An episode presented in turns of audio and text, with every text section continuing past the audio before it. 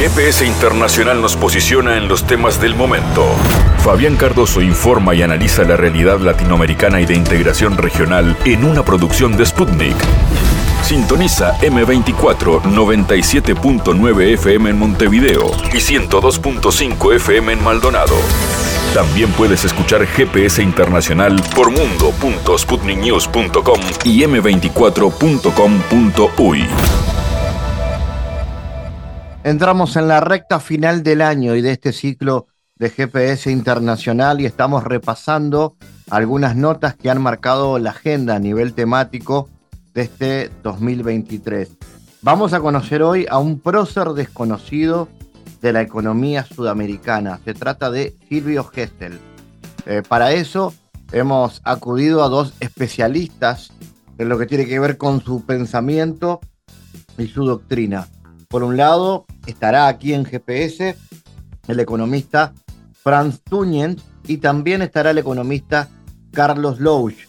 Con ellos estaremos conversando respecto al legado y la actualidad del pensamiento de Silvio Gesell. Con Fabio Borges desde Brasil eh, estaremos hablando del nuevo papel que Brasil tiene a partir del retorno de Luis Ignacio Lula da Silva eh, al eh, eh, gobierno en Brasil en lo que tiene que ver con la política exterior. Eh, finalmente, eh, en Naciones Unidas, Brasil lidera las propuestas del sur global y de ese tema estaremos conversando con Fabio Borges. Como siempre, hay espacio para el análisis internacional y también para lo cultural en este cierre de año 2023 de GPS Internacional. En GPS Internacional localizamos las noticias de América Latina.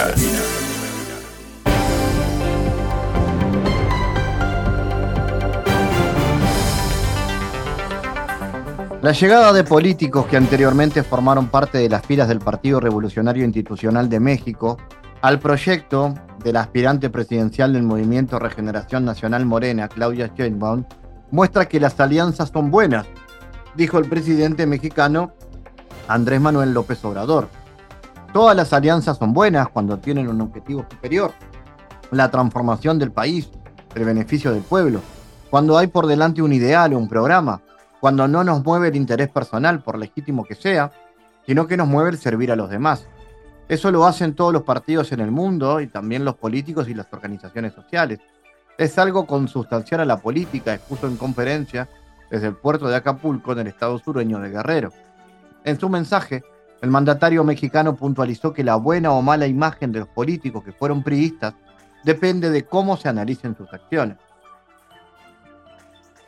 Rusia y Marruecos planean aumentar la cooperación en el desarrollo de la energía nuclear con fines pacíficos, declaró el canciller ruso Sergei Lavrov tras las negociaciones con su homólogo marroquí Nasser Buruita.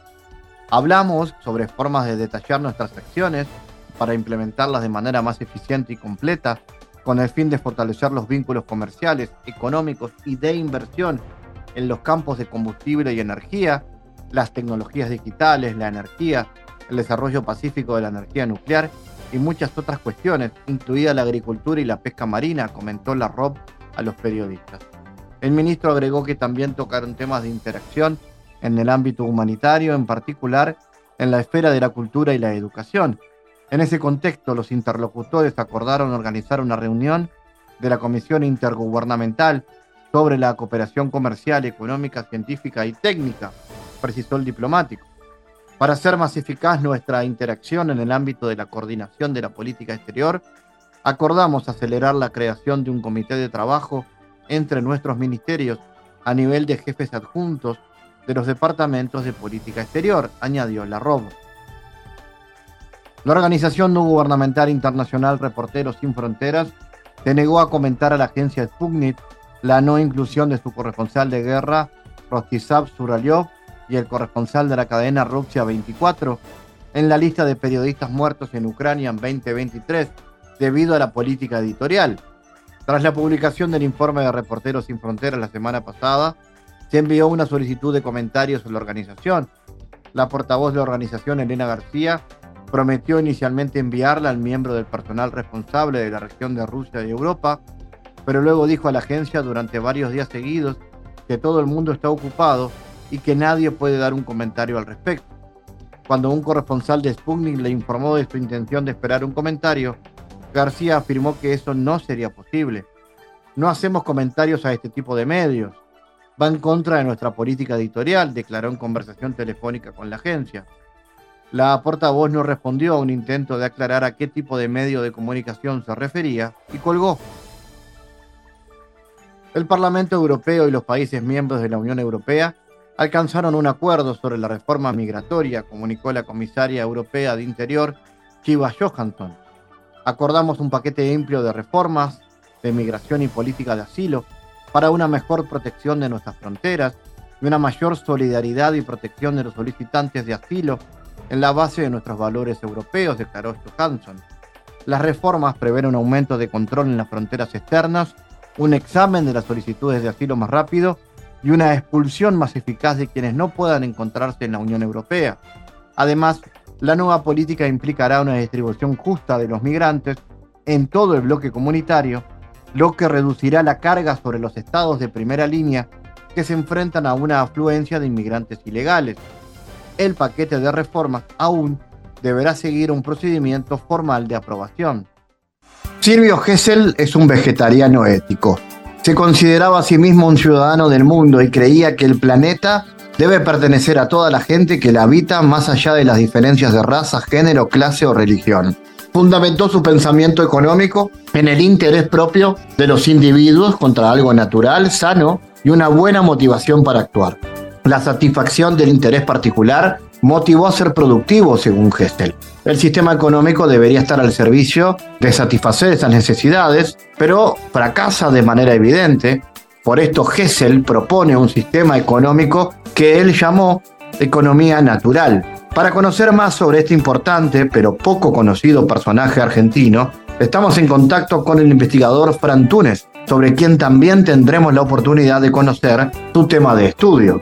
Franz, ¿Cómo analizas el orden económico natural propuesto por Hessel? ¿Y cómo analizas la importancia de sus perspectivas para repensar la economía en nuestros países? ¿A qué se dedica el Instituto Hesseliano? El orden económico natural que propone Silvio Hessel, eh, básicamente yo lo sintetizo en dos nociones, que son los de libre tierra y libre moneda. Y muy a grandes rasgos, lo que plantea básicamente es que todos deberíamos tener acceso a una tierra para poder producirla para nosotros, nuestra familia, la comunidad circundante. Y la moneda debería ser un medio que sirve para el intercambio de bienes y servicios entre una comunidad, entre los individuos de una comunidad, y no para generar especulación, atesoramiento, usura.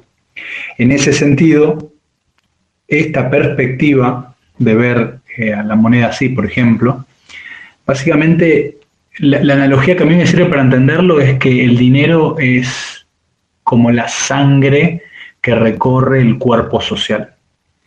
Y la sangre básicamente tiene la función de llevar nutrientes de un lado a otro en donde es necesario. El concepto sería más o menos el mismo el dinero geseliano con diferentes mecanismos técnicos que no, no, viene al caso, digamos, entrar en detalle, pero que hacen de que el dinero vaya perdiendo valor si no se lo utiliza, genera un incentivo y un estímulo para que el dinero se circule, se use para circular, llevando bienes y servicios de un lado a otro. Ha habido varios, varios experimentos eh, durante la época de posguerra entre, entre la Primera y Segunda Guerra Mundial en zonas de Alemania y Austria, en donde, bueno, esto se aplicó y fue muy exitoso. Bueno, lo mismo acá em, eh, en Argentina, se aplicó después del 2001 con la crisis financiera, hubo eh, algunos referentes, particularmente Julio Archet en, la zona de Mar del Plata y eh, personas como Carlos Louge, que hoy es el presidente del Instituto Geseliano y, que promueven básicamente recobrar el conocimiento y las ideas que eh, Silvio eh, vislumbró allá por 1890, ¿no? respecto a las falencias que todavía se mantienen del sistema monetario centralizado y me gusta decirle centralizado porque básicamente los únicos que tienen poder de crear moneda hoy por hoy son los bancos centrales o comerciales. Eh, por lo tanto, ese poder que es básicamente el poder de permitir que naciones se desarrollen o no se desarrollen, o de llevar a naciones a la guerra o no, o a la miseria, es un poder que está concentrado en manos privadas, manos privadas que tienen sus propios intereses. Y eso es algo que ya Silvio visualizó ya en 1890 en una crisis financiera en la República Argentina que fue muy similar a la que vivimos después en el 2001. Eh, vueltas de la historia, de que pareciera que no aprendemos. Bueno, entonces, ¿a qué se dedica el Instituto Geseliano? Básicamente a, estudiar esto a nivel tanto nacional como regional e internacional y a, promover los conocimientos, las ideas de, las teorías geselianas, que hoy eh, eh, están surgiendo algunas, algunos movimientos, por ejemplo, que están integrando también eh, tecnologías como la tecnología blockchain para, para utilizar esta herramienta. ¿Qué podemos aprender desde la región sobre esta perspectiva? ¿América Latina está ante una ventana de oportunidad en esta transición hacia el orden internacional multipolar? Entiendo que desde la región, bueno, podemos, podemos aprender eso, la posibilidad tal vez de, empezar a pensar soluciones en donde haya una, una diversidad de eh, sistemas monetarios donde podríamos tener un sistema monetario, eh, digamos, de, nivel estatal, donde puede ser operar el peso, por ejemplo, o incluso siguiendo el modelo de El Salvador, se podría pasar a algo nuevo, buscando innovar, como puede ser la criptomoneda de Bitcoin, ¿no? Que por sus características eh, particulares, digamos, la tecnología y cómo está aplicada y programada, la hace, la hace realmente una, herramienta interesante y difícil de centralizar, ¿no? O sea, como que eh, empodera en todo caso a, los individuos que la utilizan y no a, instituciones intermediarias, ¿no? Eh, de, por sí, por ejemplo, podríamos pensar en eh, que las, las transacciones más grandes se realicen con Bitcoin o se utilizase Bitcoin para hacer reserva de valor, esto es ahorrar y que en el tiempo eso se mantenga, que no pierda valor eso que ahorro, y para las economías bioregionales, diferentes bioregiones, utilizar sistemas monetarios localizados, digamos, que les permitan a los productores y consumidores de esas regiones obtener todo lo que necesiten para, para vivir de forma, este, con una buena calidad de vida, ¿no? Porque un poco, también conectando con lo que decía antes, es algo que se está viviendo acá en, en valles como, como los que hay en Córdoba, que uno puede obtener realmente una, excelente calidad de alimentación de niveles que, eh, en mi perspectiva, incluso superan la, alimentación industrial que uno puede llegar a encontrar en, países, entre comillas, desarrollados como en Europa. Eh, acá un, aceite de oliva de acá eh, la verdad, a nivel sabor y a nivel textura y a nivel poder nutritivo, ¿no? Porque uno también conoce al productor, conecta, o sea, se genera una vinculación que va más por el lado de lo, de lo humano, ¿no? Lo, comunitario, se supera la parte más industrializada, digamos, o de escala de, la economía capitalista tradicional. Y, en definitiva, bueno, toda esta perspectiva de lo geseliano alimenta esa otra corriente de, de ver las cosas y de vivir la vida, que a mí me resulta particularmente interesante porque eh, no necesariamente tiene que ir en contra de lo que ya hay, simplemente puede brindar una alternativa para aquellos que quieren vivir desde esa alternativa. Por eso hablo de que, eh, en definitiva, un, lindo aprendizaje para todos en la región sería ver la posibilidad de eh, poder elegir el sistema monetario que cada uno quiera utilizar lo cual eh, asimismo redundaría en una profundización de la democracia, de, la democracia real y verdadera, y un empoderamiento de los ciudadanos por encima de instituciones como bancos centrales o bancos comerciales, o incluso, bueno, este, gobiernos o, grandes corporaciones. Por su parte, Franz, corriendo el foco un poco hacia tu tema de investigación, ¿Qué son los estudios globales y qué los diferencia de las relaciones internacionales? ¿Por qué necesitamos países nuevos? ¿Y cuáles son los problemas relativos a los llamados países viejos? ¿Qué son los estudios globales y qué los diferencia de las relaciones internacionales? Muy buena pregunta.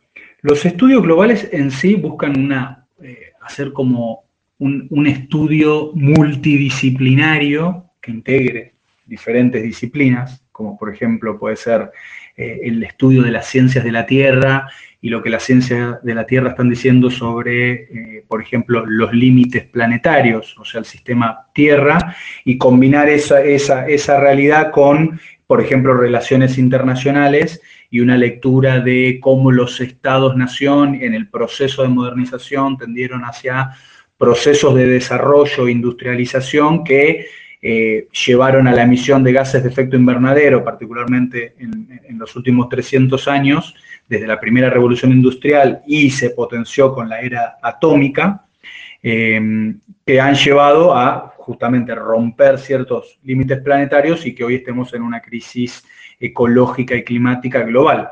Entonces ahí estás haciendo un estudio global, ¿no? Estás viendo las ciencias de la Tierra por un lado y qué dicen las relaciones internacionales o las ciencias políticas o la historia o incluso la economía, ¿no? Por la cuestión del desarrollo, de eh, cómo esas dos disciplinas interactúan y te permiten hacer un estado de situación de la humanidad eh, global, ¿no? Entonces eso sería un poco un ejemplo de cómo, cómo aplican los estudios globales. Es, en sí, eh, es una perspectiva que están haciendo como mucho en las ciencias sociales y hay mucho debate alrededor, pero yo lo resumiría así, la capacidad de eh, generar estudios multidisciplinarios que nos permitan eh, hacer una lectura integral, holística, de un fenómeno que tiende a afectarnos globalmente, ¿no?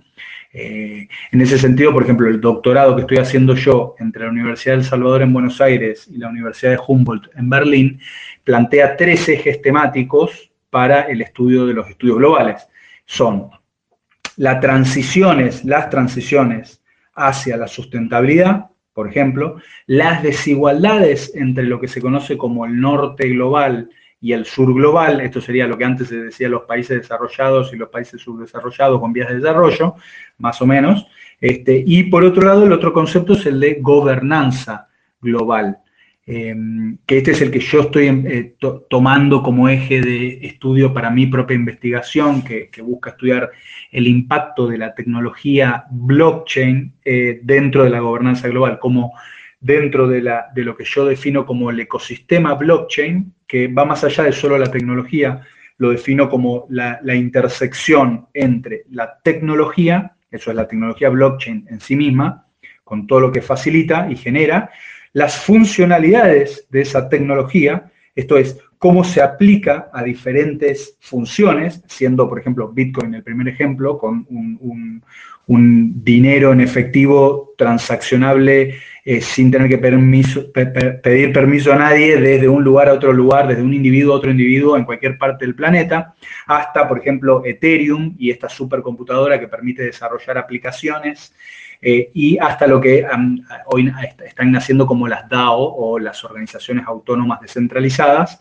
que eh, están habilitando formas de gobernanza descentralizadas, ¿no? En donde todos los que son miembros de una comunidad tienen la oportunidad real de ser parte de las decisiones y donde digamos que la responsabilidad queda en cada miembro y en cada ciudadano una vez que se establecieron las normas, digamos, la constitución que eh, rige una DAO en particular. Eso lo hace al ecosistema blockchain un, ecosistema muy interesante para, investigar y analizar y ver, que lo que quiero ver, eh, qué elementos o patrones que están emergiendo ahí sirven para eh, hacerse, digamos, enfrentar problemáticas globales, como puede ser, por ejemplo, el cambio climático, ¿no? Eh, con acciones locales, pero coordinadas globalmente entre miembros que pueden estar en diferentes partes del mundo.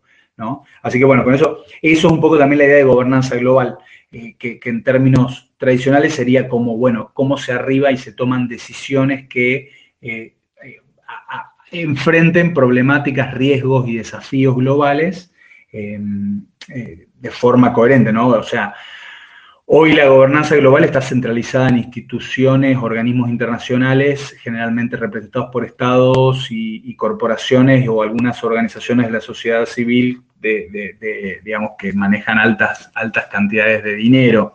Eh, mi perspectiva es la de ver si se podría pensar una gobernanza global descentralizada en donde los ciudadanos del mundo tengan voz y voto para eh, regir sus propios destinos. Em, por eso es que estudio el ecosistema blockchain buscando eso. ¿Estamos ante la posibilidad de que en el futuro próximo existan miles de países? ¿Cómo visualizas esto? ¿Vamos hacia una reconfiguración sistémica? ¿Y cuáles serán las grandes problemáticas en el futuro próximo? Bueno, ¿a qué, ¿por qué necesitamos países nuevos y cuáles son los problemas relativos a los llamados países viejos? Yo entiendo que lo, que podríamos llamar países viejos o los estados-nación, hasta, hasta como los conocemos hoy, ¿no? Los estados.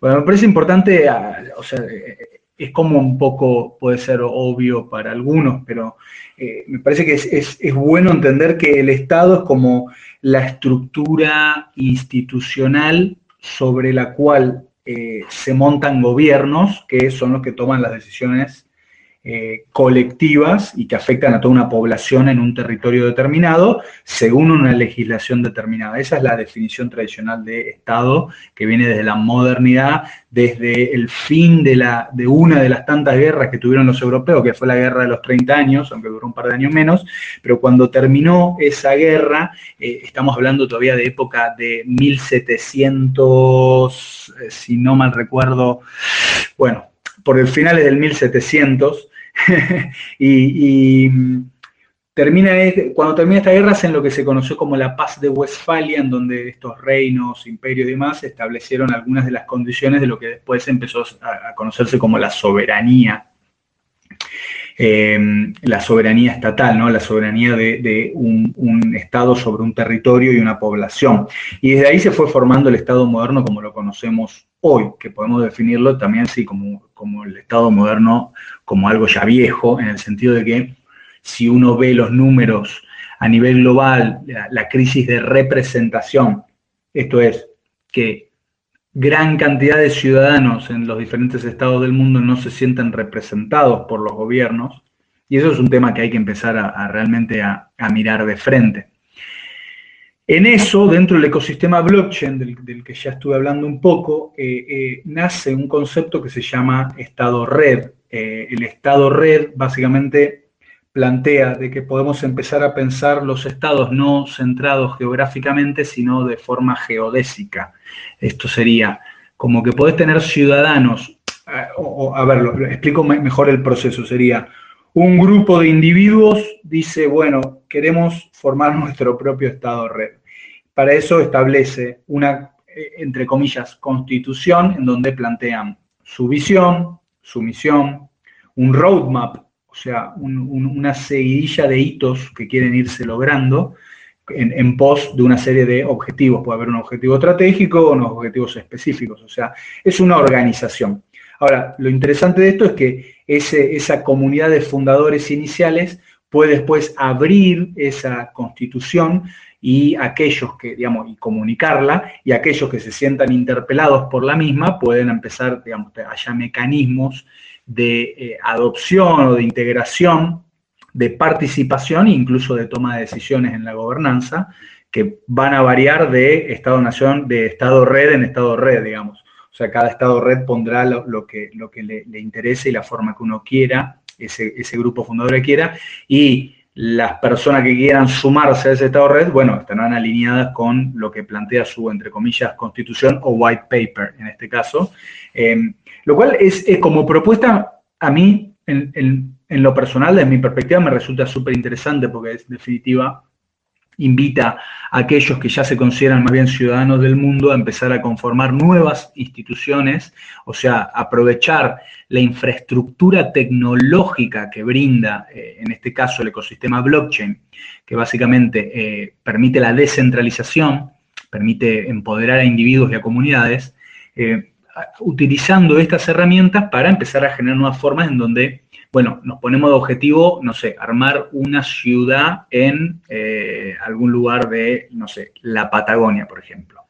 Gracias, Franz, por estar en GPS.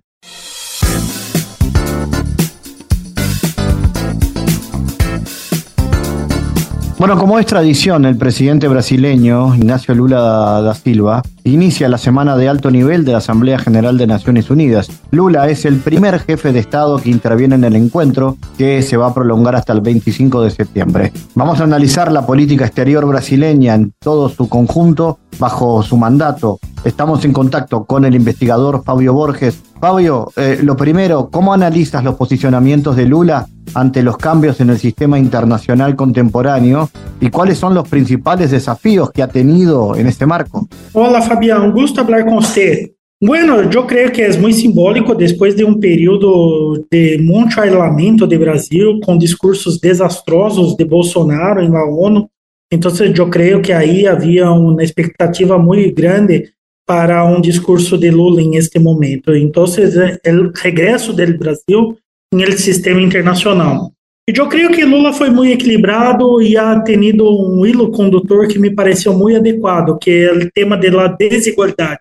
E este tema da desigualdade permeava muitos aspectos, desde a desigualdade social, onde muitas pessoas em el planeta estão com hambre, têm muita exclusão, precarização do trabalho, a desigualdade entre países. Então, a necessidade da defesa do multilateralismo, a necessidade da reforma dos organismos de ONU. Eu creio que a luta por la paz, a reforma do Conselho de Seguridade da ONU também, a defesa do meio ambiente, que é um tema central para eh, a evolução da humanidade. E neste momento estamos passando por um período de claramente grave crise ambiental, com muitos acidentes em muitas regiões do mundo. Então, eu creio que por aí Lula ha, ha hablado muito bem do tema da desigualdade em todos os aspectos, mesclando este conteúdo social com o conteúdo mais de, de las desigualdades e injusticias em el sistema internacional.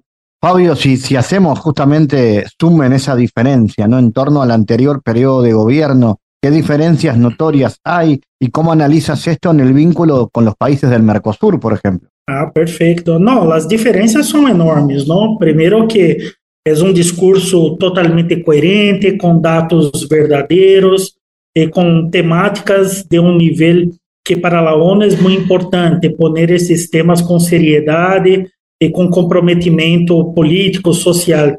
E eu creio que, neste sentido, o Brasil pode jogar um papel importante como líder la região, llevando a los países del Mercosur a tenerem mais voz também nessas instituições internacionais. Pero, claro, hay que haver um consenso, hay que haver uma coordenação entre todos esses países, pero, delante de um cenário internacional tão difícil, tão instável por la pandemia, por la guerra em Ucrânia, por la vulnerabilidade tradicional da região no mundo, é mais que necessário uma coordenação entre nós outros e eu creio que quando o Brasil estuvo fora desse liderazgo, a região também sofreu com essa, essa falta de presença. Não digo um líder hierárquico que domina os demais, pero que pode articular interesses conjuntos delante de um cenário tão é, difícil, não? Então, em esse sentido, também a defesa de, eh, liberdade de Assange, eu creio que foi um ponto importante no discurso de Lula, dando aí direito à liberdade de informação, que a formação de, de nossas opiniões basadas em informações de qualidade investigativa e do direito à liberdade de imprensa, tudo isso eu creio que hará muito bem para o Brasil, para a Sudamérica e para a região como um todo. Fabio, ¿cómo podrían jugar Argentina y Brasil, hoy ambos miembros de las BRICS, de los países BRICS, en la configuración de un mundo multipolar. Hoy Estados Unidos tiene ambos países como interlocutores globales en América del Sur. ¿Qué desafíos hay en ese vínculo con el norte? É, seguramente, especialmente eu creio que há uma grande expectativa que vai passar em las eleições em Argentina. Isto pode cambiar um pouco o cenário, pero claramente eu creio que uma postura coletiva entre Brasil e Argentina dentro que agora tem 11 membros, vamos ver se se confirma exatamente esta configuração. Eu creio que é muito importante, porque aí temos valores muito em comum, valores relacionados à democracia, aos direitos humanos, pero más que todo yo creo que la idea de una coordinación económica para superar los problemas estructurales de los organismos internacionales que cuando actuaron en la región, como FMI, Banco Mundial, eh, más agravaron, más pioraron las crisis do que solucionaron las crisis. Entonces, yo creo que el BRICS, el Banco de los BRICS, eh, surge como una opción para que tengamos condiciones más dignas de negociar nuestras dívidas, nuestros problemas, sin tantas condicionalidades como los organismos tradicionales hicieron por tanto tiempo en América Latina. Y yo creo que la situación económica en Argentina amerita un cuidado muy especial y yo creo que Brasil hace bien pensando que la estabilidad del vecino es un interés de nosotros también. Y yo creo que esa confluencia de interés de Sudamérica como una región estable es, es necesario e interesante para todos los países de la región. Y respecto a Naciones Unidas, ¿crees que Brasil ahí tiene también opciones de recuperar el camino y, por ejemplo, conseguir un lugar en el Consejo de Seguridad? Me parece que está trabajando en ese sentido. Y ahora con el apoyo de China, por ejemplo, al Consejo de Seguridad, me parece que es un camino posible e interesante Brasil negociar un, un cierto protagonismo. Yo creo que Brasil tendrá más protagonismo en temas ambientales do que temas de seguridad.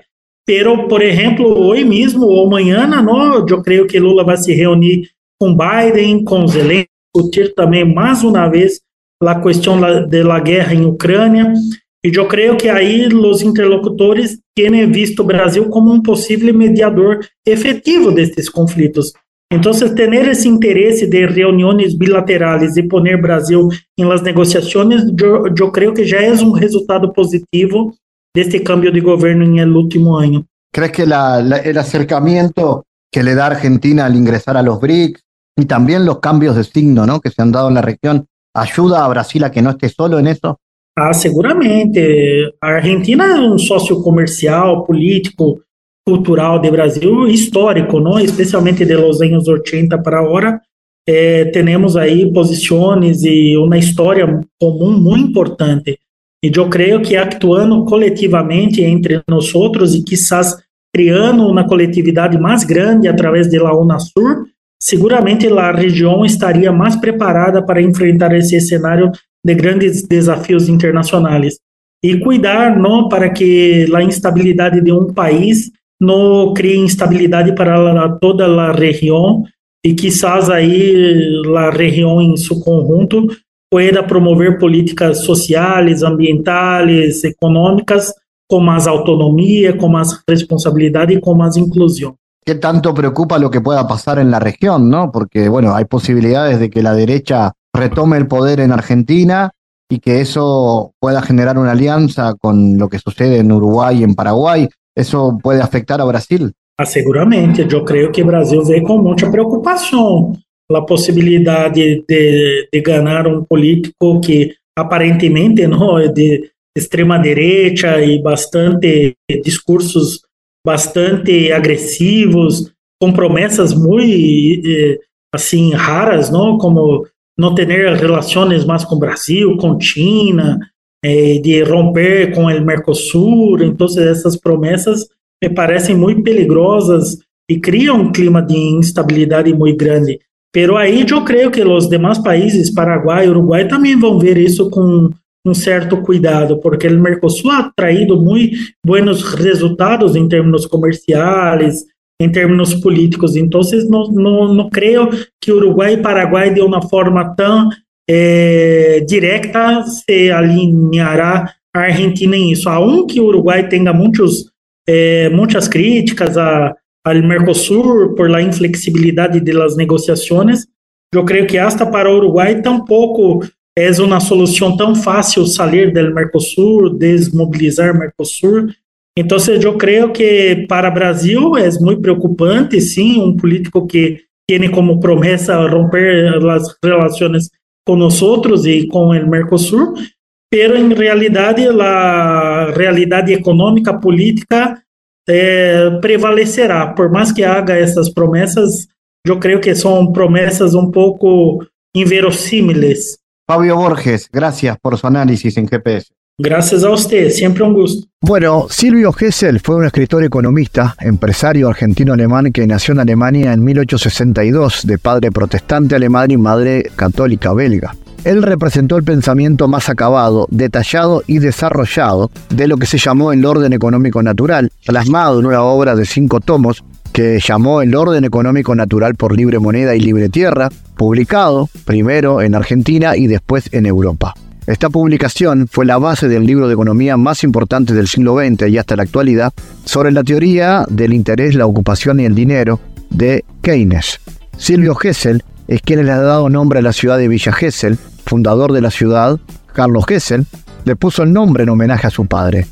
Existe un lugar con su nombre en la entrada de la ciudad y un museo donde está la sede del Instituto de Estudios Económicos Silvio Gesell. Ahí se encuentran documentación original de escritos de Gesell, los libros que dan origen a su obra, que es en realidad la fuente de toda la disciplina económica del siglo XX. Vamos a saber más sobre este importante personaje y sobre cómo su pensamiento puede implicar una salida hacia el desarrollo en el marco de la transición hacia el mundo multipolar. Está con nosotros y recibimos con mucho gusto al investigador y docente argentino Carlos Louge. Carlos, comencemos por el principio. ¿Qué es el orden económico natural y cómo analizas la importancia del pensamiento de Hessel y cómo influyó esto a, Keynes? ¿Cómo te va? Buenos días, buen gusto y gracias por el llamado. Eh, la verdad que es un momento oportuno y pertinente para rescatar este tema por el futuro que tiene. Vos pensás que además estamos hablando de una economía, además de multilateral, el futuro está necesitando resolver los temas de inclusión social, los problemas ambientales, ecológicos y por supuesto eh, lo que tiene que ver con la concentración financiera y los demás vicios que más o menos ya todos conocemos. Lo curioso de esta situación es que las soluciones reales y técnicas han sido dadas en Sudamérica hace 100 años y han dado origen a la economía moderna que está en transición a un sistema económico natural definitivo que también ya fue escrito. Esto es lo desconocido y lo sorprendente, ¿no? Para darle el primer marco a lo que vamos a conversar. Después todo lo que has dicho es exacto, interesante y es así. Es un rescate que hemos hecho en estos últimos 10 años, 20 años en realidad, empezando con viajes a Alemania, donde hay documentación de Silvio Gesell en Argentina con las familias correspondientes. Fuimos rescatando algo que se desconocía en la historia no solo argentina, sino tradición latinoamericana que está desarticulada, que tiene mucho para articularse con autores, experiencia y doctrina que podríamos llamar justamente el orden económico natural, que se escribió en América no en Europa. Primer punto. Segundo punto, la teoría keynesiana, como bien decís, surge del Tratado General de la Ocupación, el Interés y el Dinero, John Maynard Keynes, cuyo centro es un capítulo sobre Silvio Gesell, comerciante argentino-alemán que no ha sido estudiado por la Universidad de la Academia Argentina en ningún lugar, tampoco por las, por las otras de los otros países de nuestro continente lo cual es muy llamativo y nos lleva a preguntarnos por qué, ahora lo voy a comentar, pero básicamente creo que tiene que ver con que sostienen que la financiarización de la economía va a provocar desequilibrios sociales, ecológicos y ambientales, incluyendo guerras y conflictos armados entre países de no resolverse esta situación. Dado que justamente contradecían los intereses profinancieros, probablemente haya sido una de las causas por las cuales se lo silenció o no se lo estudió. Pero sin embargo, Keynes tuvo la honestidad intelectual de hacerlo, y es el economista más citado en su obra, que es la obra más importante hasta la actualidad que desarrolló la economía moderna. Entonces, ¿cómo es posible que Keynes, quien además no solo sugiere, sino que lo dice, que la fuente de su pensamiento es Silvio Gesell, en Buenos Aires, Argentina, habla de una crisis en 1890, la crisis Baring Brothers, que trajo una serie de desequilibrios que todavía estamos viviendo en el mundo. Dijo, bueno, para solucionar este tipo de problemas hay que acudir a Gesell es el más importante autor y el más citado en la obra de Keynes. Es el más citado incluso más que los clásicos que son pocos y al resto ni lo citó. Y además hizo un capítulo sobre Gesell, Silvio Gesell así se pronuncia en alemán, lo cual evidentemente es formidable, pero no solo eso, y esto quiero destacar, él hace un legado póstumo y dice en ese mismo libro y lo reitera después, el espíritu del futuro aprenderá más de Gesell que de Marx. ¿Y qué nos quiere decir esto? primero del continente americano, porque el espíritu de Gesell nace acá, lo escribe en Buenos Aires, se aplica en Buenos Aires en el segundo gobierno de Roca, del general Julio Argentino Roca, fue muy progresista, adopta sus propuestas económicas, la Argentina devalúa 250% y se convierte en una potencia exportadora sin inflación durante 50 años. Imagínense que la Argentina no tuvo inflación entre 1895 y 1946, 1947. Y ahora el problema que tenemos es que hace 50 años que no paramos de tener inflación. ¿Y por qué no se estudia el esquema que nos sacó de la inflación? Un misterio. Pero la realidad histórica está ahí para ser conocida y documentada. Nuestro interés por Silvio Gesell nace por la crisis del 2001. Argentina fue corralito bancario, cierran los bancos, no devuelven los depósitos. Y digo, ¿qué está pasando? Y nos encontramos con la figura de Silvio Gesell. Por eso viajamos al exterior y reconstruimos toda esta historia documentada. Hay un libro muy, muy importante, se llama Keynes y Gesell, que recomiendo. Véanlo, búsquenlo. Y en el caso del Instituto Gesell, tenemos una página de Facebook. Si ustedes ponen Instituto Gesell, es, el Instituto de Estudios Económicos Silvio Gesell, lo van a encontrar en Facebook, donde está la documentación y las conferencias de nuestros miembros, que es muy importante porque está reconstruyendo el pensamiento económico natural latinoamericano, que es el que dio origen al pensamiento moderno en el mundo. Eso no se puede soslayar, entonces tiene que darlo origen al pensamiento del mundo futuro, multilateral, inclusivo, ¿sí? donde el dinero no tenga por función este, más que servir a la economía de la gente y no que la economía, las empresas y la gente financia el dinero y a la financiarización. En concreto, la economía, ¿no es cierto?, es para el desarrollo de los recursos humanos y naturales con fines de crecimiento racionales, naturales. Si la si la economía está al servicio de las finanzas, eso no ocurre. Las finanzas deben estar al servicio de la economía. Esta es la primera distinción. Y eso está bien claro en su obra El orden económico natural por libre tierra y libre moneda. Libre moneda la llama por moneda libre de interés y libre tierra por un sistema de acceso a la tierra que permita resolver los temas de trabajo, techo y vivienda de forma racional, como lo han hecho los países del Commonwealth también, que tienen otro régimen de la tierra, una propiedad secundaria de la tierra, que era el que proponía Hessel y Henry Source, pero Hessel se adelanta a Henry Source, que era el gran defensor del impuesto a la tierra libre y mejoras, que es lo que propone Silvio Hessel, y incluye todo el sistema de la macroeconomía, él es el inventor de la macroeconomía, Hessel, no, no Keynes, y el sistema monetario internacional. Yo creo que el sistema multilateral monetario internacional tiene que adoptar y está buscando ir a lo que Hessel ya escribió, ¿sí? que lo escribió en Argentina y Argentina propuso en el segundo gobierno de Roca lo que se llamó el Franco Universal, un proyecto de unión monetaria internacional de una moneda multilateral que dio origen después a lo que hoy llamamos los derechos especiales de giro bajo la órbita de Estados Unidos en el Fondo Monetario Internacional. No era el proyecto de origen, el proyecto de origen era el Franco Universal, que después Keynes toma como Bancor y que es desplazado en el acuerdo de Bretton Woods. Pero el origen ya está escrito, tenemos que volver a las bases. Y eso es lo que hay que implantar multilateralmente a nivel internacional y a nivel nacional. Un dinero sin interés que evite las crisis que se considera antinaturales. ¿sí?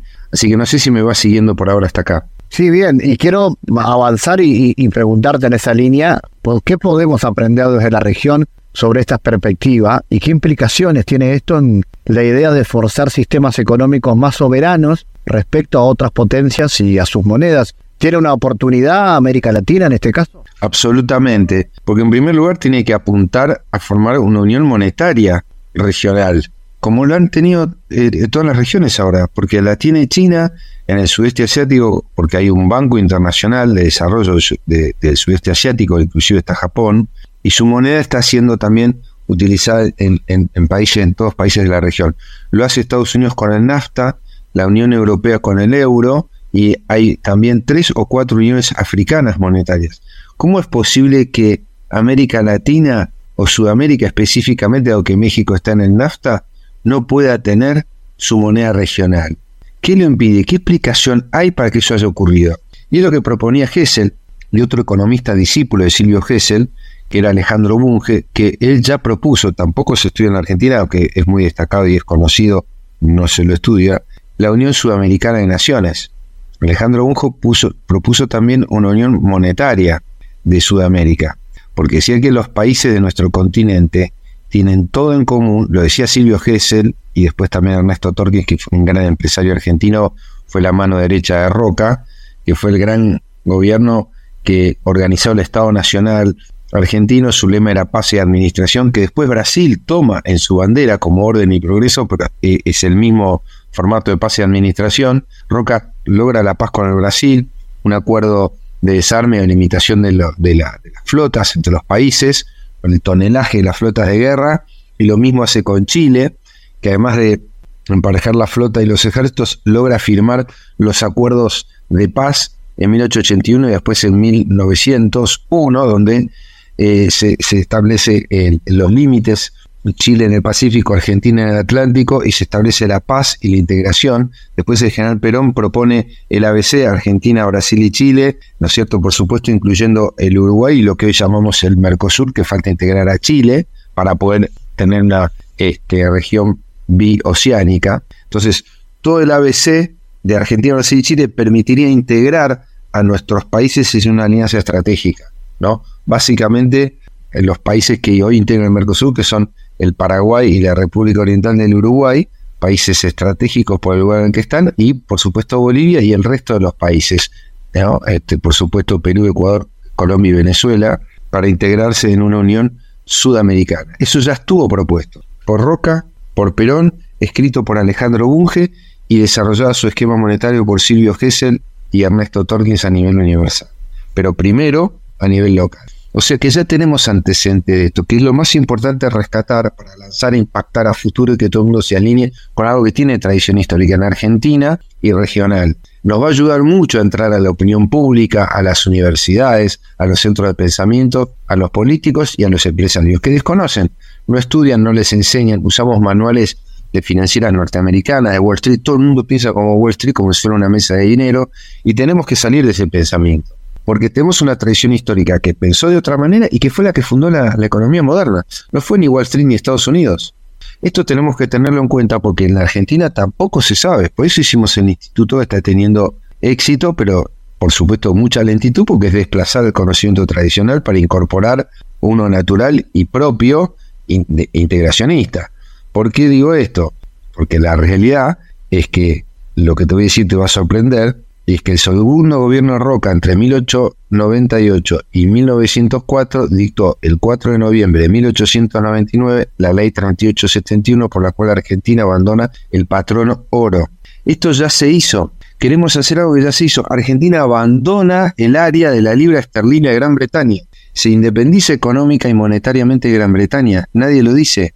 Primer país en el mundo. ¿Qué terminó ocurriendo? Después de la Primera Guerra Mundial, Gran Bretaña pierde su hegemonía, por lo menos la va perdiendo frente a Estados Unidos, después de la Segunda Guerra Mundial queda consolidado el nuevo orden americano, la Pax Americana con el dólar y los organismos multilaterales de crédito, no solo como vencedor de la guerra, sino como potencia cultural, monetaria, económica, bélica, como ya lo conocemos. Ahora, el mundo está ahora en tensiones y exige un reordenamiento de esta situación. Tenemos que volver a las bases, que ya están escritas. Y además tienen 500 años. No me quiero ir a Juan de Matienzo y Juan de Mariana, que en América dieron origen también a lo que se llama economía clásica. No fue Adam Smith el que escribió sobre el libre mercado, la oferta y la demanda. Fue Juan de Matienzo en lo que hoy es la República de Bolivia, el Alto Perú, que formaba parte del Virreinato del Río de la Plata, que formamos todos nuestros países vecinos.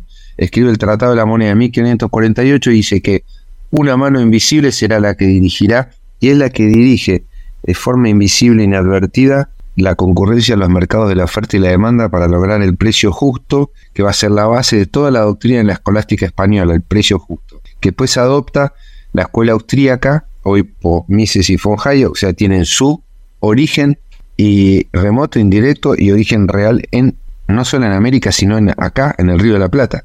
Y lo mismo por la escuela naval, la escuela inglesa, que escribe después Adam Smith en Escocia, en 1776, 200 años después, lo mismo que ya se había escrito en Argentina y en el Alto Perú en 1548. Esto tampoco se sabe ni se estudia por la preeminencia de las universidades anglosajonas, su poder político y e-, económico, intelectual y cultural. Ahora bien, dicho esto que tenemos que rescatar como tradición hispanoamericana, muy importante, pues España era la potencia cultural en ese momento, por eso estas cosas no se estudian ni se conocen, terminamos en Silvio Gesell, que tiene éxito en Argentina y no en Alemania. ¿Por qué? Porque acá la gente estaba preparada para eso. Pero nosotros pensamos distinto al hemisferio norte. Somos gente inteligente, no somos ninguno negados. Todos nuestros países de la región somos parecidos. Bunge, Torkins y Gesell decían, ¿cómo va a haber problemas entre Argentina y Chile si son países que comparten un mismo idioma, una misma religión, una misma tradición cultural? Son países similares, digamos, y además tienen todo por construir en común, además de riquezas naturales, estructuras sociales que son tradicionales y potentes. Es injustificado. Lo mismo entre los países de toda la región. Esta es una región de paz, de integración y crecimiento donde compartimos tradiciones y donde compartimos un bagaje cultural común y un mismo idioma. Con lo cual no tiene ningún sentido el conflicto armado o de otro tipo más que de integración obviamente negociada y articulada de alguna manera, para lo cual se van a necesitar organismos supranacionales, regionales, no solo de, de crédito de fondos, sino institucionales, de infraestructura y también culturales. Quiero destacar esto porque tiene que haber una integración cultural, no solo política entre los países o entre las empresas, que también hay que fomentar las cámaras binacionales o regiones empresarias de la producción e integración, sino de los organismos sociales, organizaciones sociales, sindicatos, escuelas, espacios culturales, argentinos, chilenos, argentinos, uruguayos. Hay una relación con Uruguay muy cercana, pero hay que afianzarla todavía más. O con, o, con, los países andinos, que tienen tanto para enseñarnos y nos han enseñado tanto. De allí nació la economía de la reciprocidad, porque usaban el trueque las civilizaciones andinas, que no eran ningunos atrasados porque eran gente avanzada cultural, social y organizacionalmente.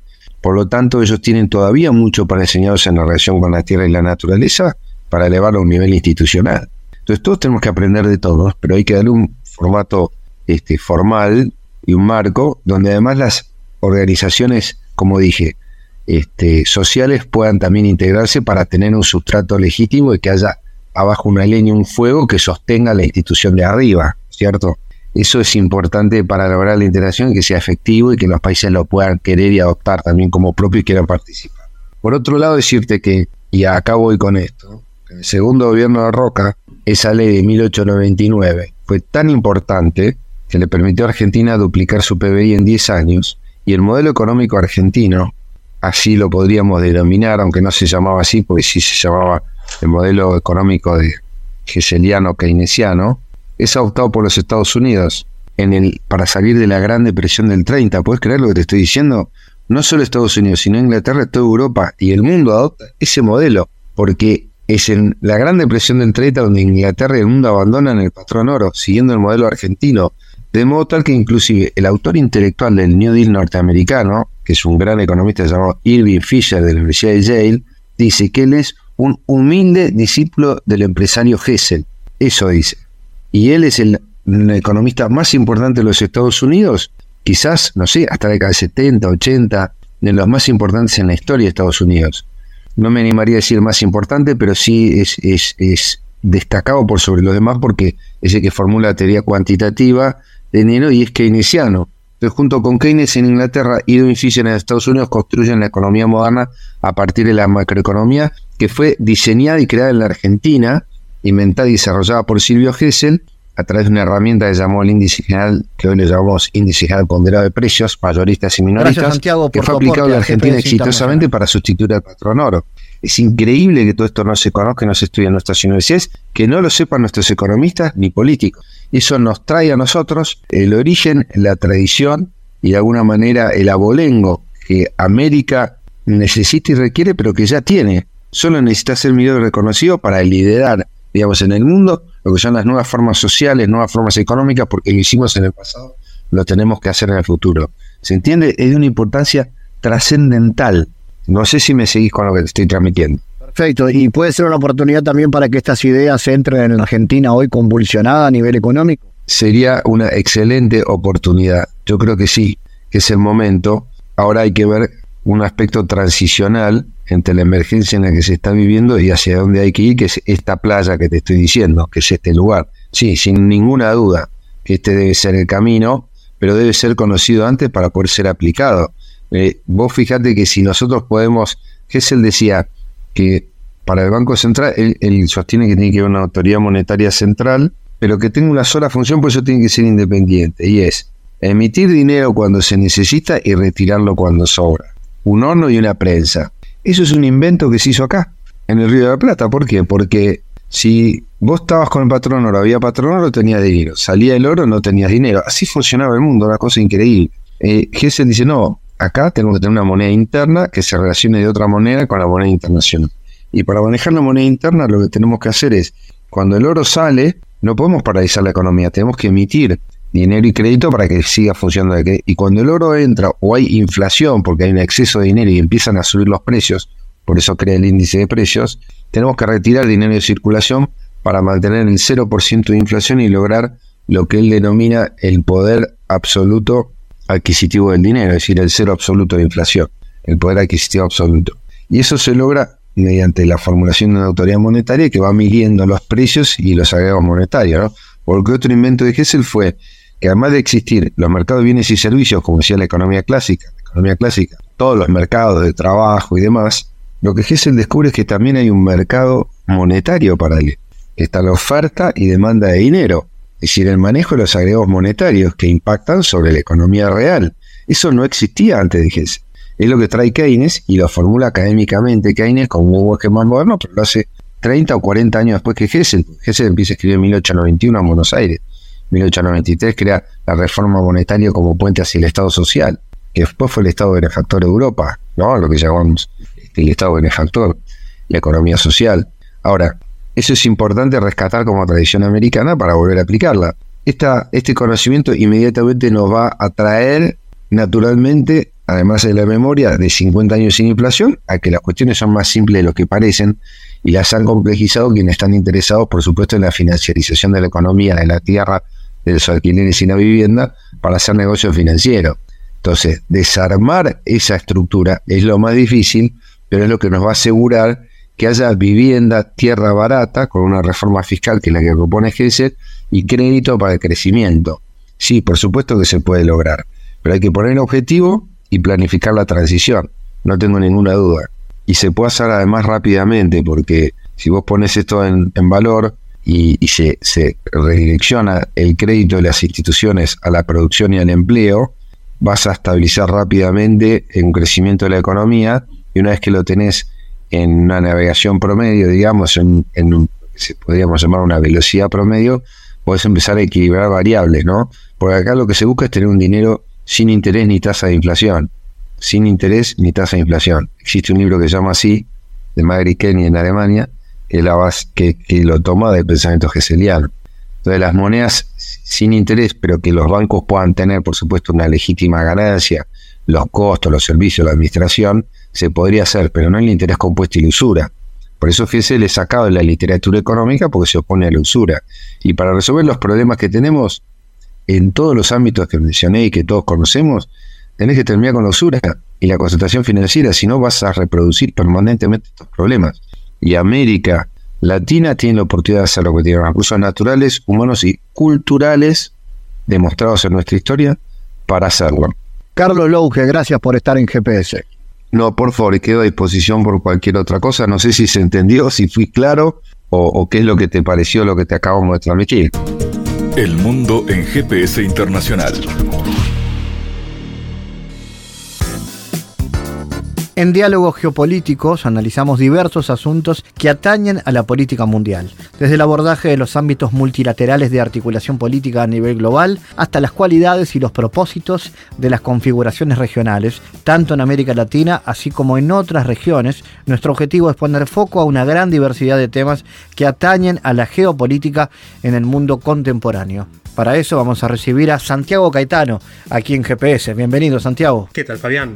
Los países del Mercosur, en conjunto con Estados Unidos y Oceanía, se encuentran entre los mayores proveedores de alimentos a nivel global y la proyección hacia el 2024 indica que el Mercosur se convertirá en el más importante proveedor de alimentos en el mundo. Al mismo tiempo, la creciente especialización regional en commodities de origen agropecuario intensifica los riesgos a corto plazo concernientes a las transformaciones productivas, particularmente en términos socioeconómicos y socioecológicos. Bueno, con respecto a eso, aquellos países o grupos de países que se posicionan como proveedores de alimentos en el comercio internacional ostentan desarrollo en el sector agropecuario y vastos recursos naturales, como los países del Mercosur, que se han ubicado como contrapartes de procesos de cooperación técnica con aquellos países que se encuentran en la frontera tecnológica para el desarrollo de la llamada bioeconomía basada en el conocimiento. Bueno, tanto a nivel nacional como regional, a través de la Unión Europea y global mediante la FAO y el G20, se destaca la creciente importancia de Alemania en la promoción de la bioeconomía como un paradigma productivo sustentable que puede hacer frente a los desafíos globales prospectivos referentes al cambio climático, la degradación de los suelos y la seguridad alimentaria.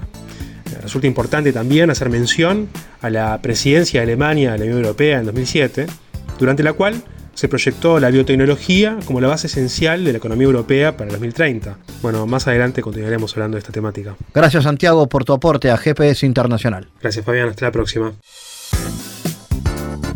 GPS Internacional, una producción de Sputnik con la producción periodística de Santiago Caetano, siguiendo los temas más importantes de la agenda latinoamericana y con visión global.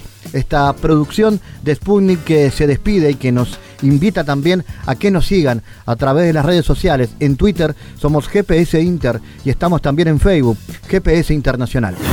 Fabián Cardoso en GPS Internacional junto a los protagonistas analizó la realidad. Una producción de Sputnik por M24, 97.9 FM en Montevideo y 102.5 FM en Maldonado. Que puede volver a escuchar en mundo.sputniknews.com y m24.com.uy.